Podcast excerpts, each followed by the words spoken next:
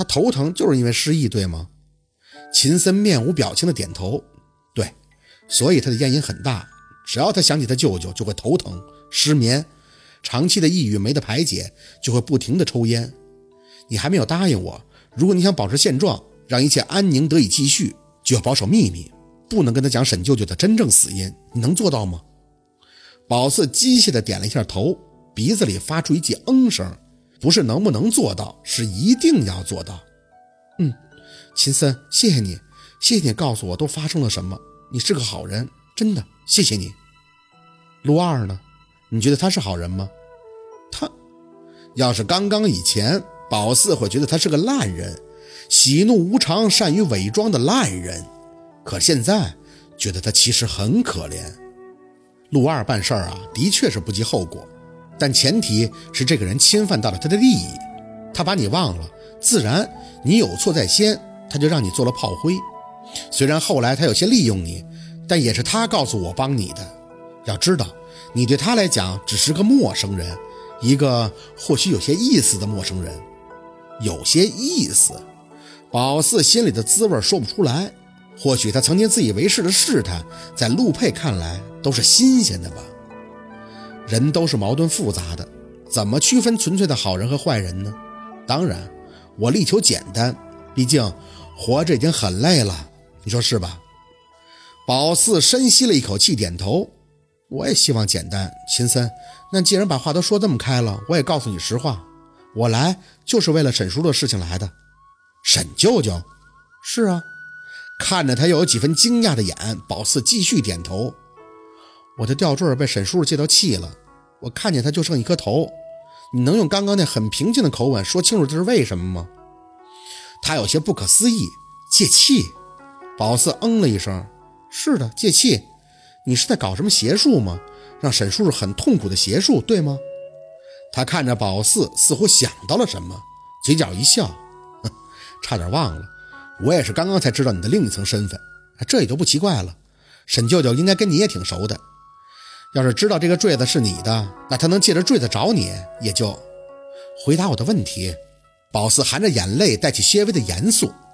一码是一码，刚才他都给宝四说慌了，现在谈开了，说另一码事儿，自然就要摆正态度了。是不是邪术？让沈叔叔很痛苦的邪术？邪术？他轻声地念叨了一下两个字，这两个字很笼统。你能说我在搞什么邪术吗？我在问你，这个问题很严肃。沈叔叔在向我求救呢。他点头，好。那我问你，如果我是做见不得人的事儿，我会这么不谨慎的把你的坠子跟他放在一起，让他有机会去借气吗？可是沈叔很痛苦，他说让我帮帮他。他起身看向宝四，走啊，那我领你去见见他。其实我想沈舅舅对你们家应该很有感情，只要是关于你们家的事儿，他什么都不说。无论我怎么开眼通窍，他都不告诉我，怕的也许就是干妈去找你麻烦。宝四有些发懵。这么痛快的就领他去了，那沈叔也不跟你干妈说什么吗？他紧抿着嘴唇摇头，不说。他很生干妈的气，你自己去问吧。如果你们有话聊的话，很多事儿也不需要我传话了。跟在秦森的身后，宝四不想通过某一件事儿去界定秦森是好人还是坏人，但真的很感谢他有话直说，不藏着掖着。或许人都是双面的，复杂的。就像是他把前后种种全部告诉了宝四，最后的目的也只是让宝四清楚来龙去脉，继续守护这个真相，不是宝四所想的声讨什么。就像是他说的，他觉得那样做没有意义，所以务实的做法就是保护好那个已经受到伤害的人，不要再给他二次打击，不要让已经简单的事情再次变得复杂。那房门，宝四认识。就是昨天晚上梦到的那个。秦森打开门时，宝四还有些紧张，很害怕里边放着沈明远那颗好像是浸泡在某种药水里的人头。啪嗒一声，他打开屋子里的灯，看过去，跟梦里的差别是很大。虽然正前方也有一张桌子，但不是空荡荡的，桌上有香案，供奉的还有几座牌位。宝四看了几眼，把头都是恩师的字眼。应该都是曾经教过秦森、已经过世的长者。地上放着蒲团，一侧还有个精致的茶台，旁边的柜子里都是风水书籍，还有各类的风水盘，琳琅满目。整间屋丝毫没有一丝一毫的让人不适之感，相反的，一闻到开门的香薰气，心里还很安宁。你说这是个堂间也行，说这是个私人用来净化身心的空间也可以。没事焚个香，拿本书，泡杯茶，坐在蒲团上，还挺安逸的。他没有多说，放宝四一个人四处看着，直接走到案台桌前，拿着钥匙打开了一个抽屉，随后拿出个盒子，看向宝四：“你要来看吗？”宝四疑惑地跟过去，一看见他手里那个盒子，就起眼熟。这盒子我好像见过。他没有多余的反应，嘴里淡淡的回着。沈舅舅就在这个盒子里，宝四瞪大眼，不可能，这盒子这么小。他没说话，而是上手直接打开了盒子，解开后入眼的是红色的绸布，盒子里边还贴了道小小的黄符。宝四仔细的看了看，这是锁魂的，有这个符，沈明远根本就出不去这个屋子。秦森的动作是很快的。都没给宝四什么多问的时间，利落的就把红色绸布一掀，波澜不惊的看向宝四，看看吧。宝四脸上的肌肉开始蹦，一跳一跳的看着红布里的东西，这是这是头头盖骨。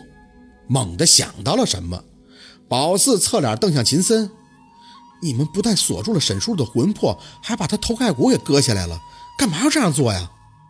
秦森有些无奈：“夏宝四。”如果你可以，你自己去问，我在门外等你出来。到时候你有不懂的地方，我再给你解释。说实话，我除了陆二，跟别人几年的话都没有这两天跟你说的多。宝四站着没动，就看着秦森把话扔完，人就出去了。关门声响起时，宝四看着那个还保存很好的头盖骨，还是满心的为什么？为什么他要把沈明远的魂魄锁住，不让他上路呢？为什么要把他头盖骨割下来保存，还要封住他的元神吗？手有些哆嗦，强撑着，让指尖慢慢的触碰到头骨光洁的位置，冰凉划过，全身却只是细微的震颤。不行，他的力量不够。垂眼看了看自己的吊坠对了，这个怎么说都是辟邪之物，想都没想的摘下来，按照宝四现在的身体，阴虚应该可以很好的通灵撞邪。把吊坠远远的扔到一边，咬牙用力的把掌心附在头盖骨上，嘴里一片咸涩。沈叔叔，我是宝四，我来看你了。你想我怎么帮你？你说呀。身上忽然很冷，脚下如舔刀尖一片冰裂，全身控制不住大幅度的哆嗦、激颤，无数的画面蜂拥而起。宝四瞪大眼。